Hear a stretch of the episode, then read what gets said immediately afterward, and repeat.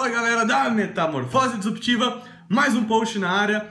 E esse, se você ler o título, chama atenção porque você é inteligente? Quando você era pequeno, a sua vizinha falava para sua mãe: Nossa, como essa criança é inteligente, ela precisa fazer um teste de QI. A questão é que não é correto falar que Fulaninho A é mais inteligente que o Fulaninho B. Por quê? Porque o segundo psicólogo americano Howard Gardner desenvolveu uma teoria que mostra que existem oito inteligências, por isso são inteligências múltiplas, e tem uma nona que fica ali no meio termo, se é ou se não é, mas ele considera na teoria dele.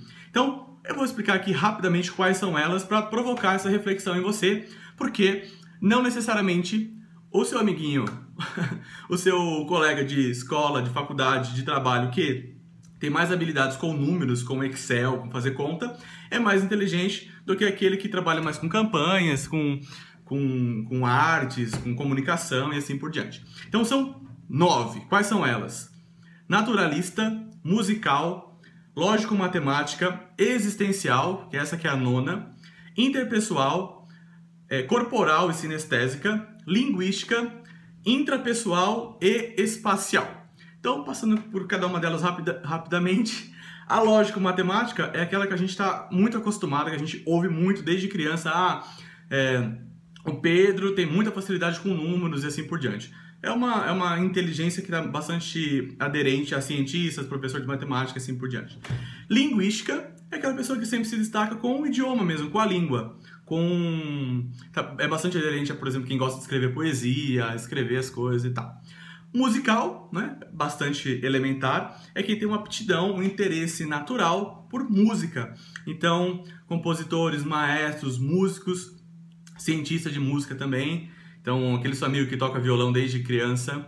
É, a espacial é bem interessante porque começa já a delimitar ali áreas que você pode fazer a faculdade, tra trabalhar profissionalmente, que é arquiteto, que mais? É, escultores, geógrafos e assim por diante. Você consegue ter uma capacidade, uma inteligência espacial um pouco mais desenvolvida. A corporal sinestésica, sabe aqueles. Depois procura no Google, no YouTube, para você ver que é bem interessante aqueles números, aqueles musicais ou peças de teatro que tem. É, é, a expressão corporal é, é a grande evidência do espetáculo. Tanto que muitos deles nem tem fala, é só o corpo que dança, que mexe, que forma e assim por diante. É a plena consciência do corpo.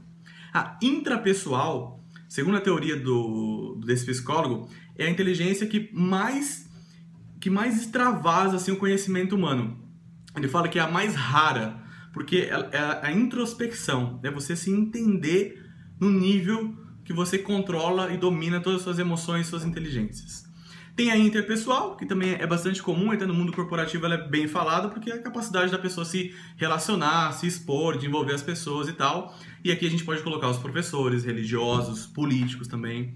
Naturalista, então, biólogos, geólogos, aquele que tem uma disposição desde pequeno para falar assim: ah, eu gosto muito de animais, quero trabalhar com animais, assim por diante. E tem a existencial, que é a nona, que ela se aproxima muito dos filósofos, de refletir, de falar sobre a origem da vida, é, para onde a gente vai, é, pensar realmente, refletir sobre a existência humana. Olha que interessante, são nove para você pensar e a partir de agora, sim, você é muito inteligente naquilo que você faz muito bem. Para finalizar, lembrando, se você puder compartilhar esse vídeo, eu agradeço, porque mais e mais pessoas terão condições de acompanhar o projeto. E se você quiser ir além, um pouquinho além, entra na página, clica lá, indicar ou convidar os meus amigos e clica em todos os seus amigos, porque daí a página, o Facebook manda direto o convite para eles. Tá bom? Até o próximo vídeo. Tchau!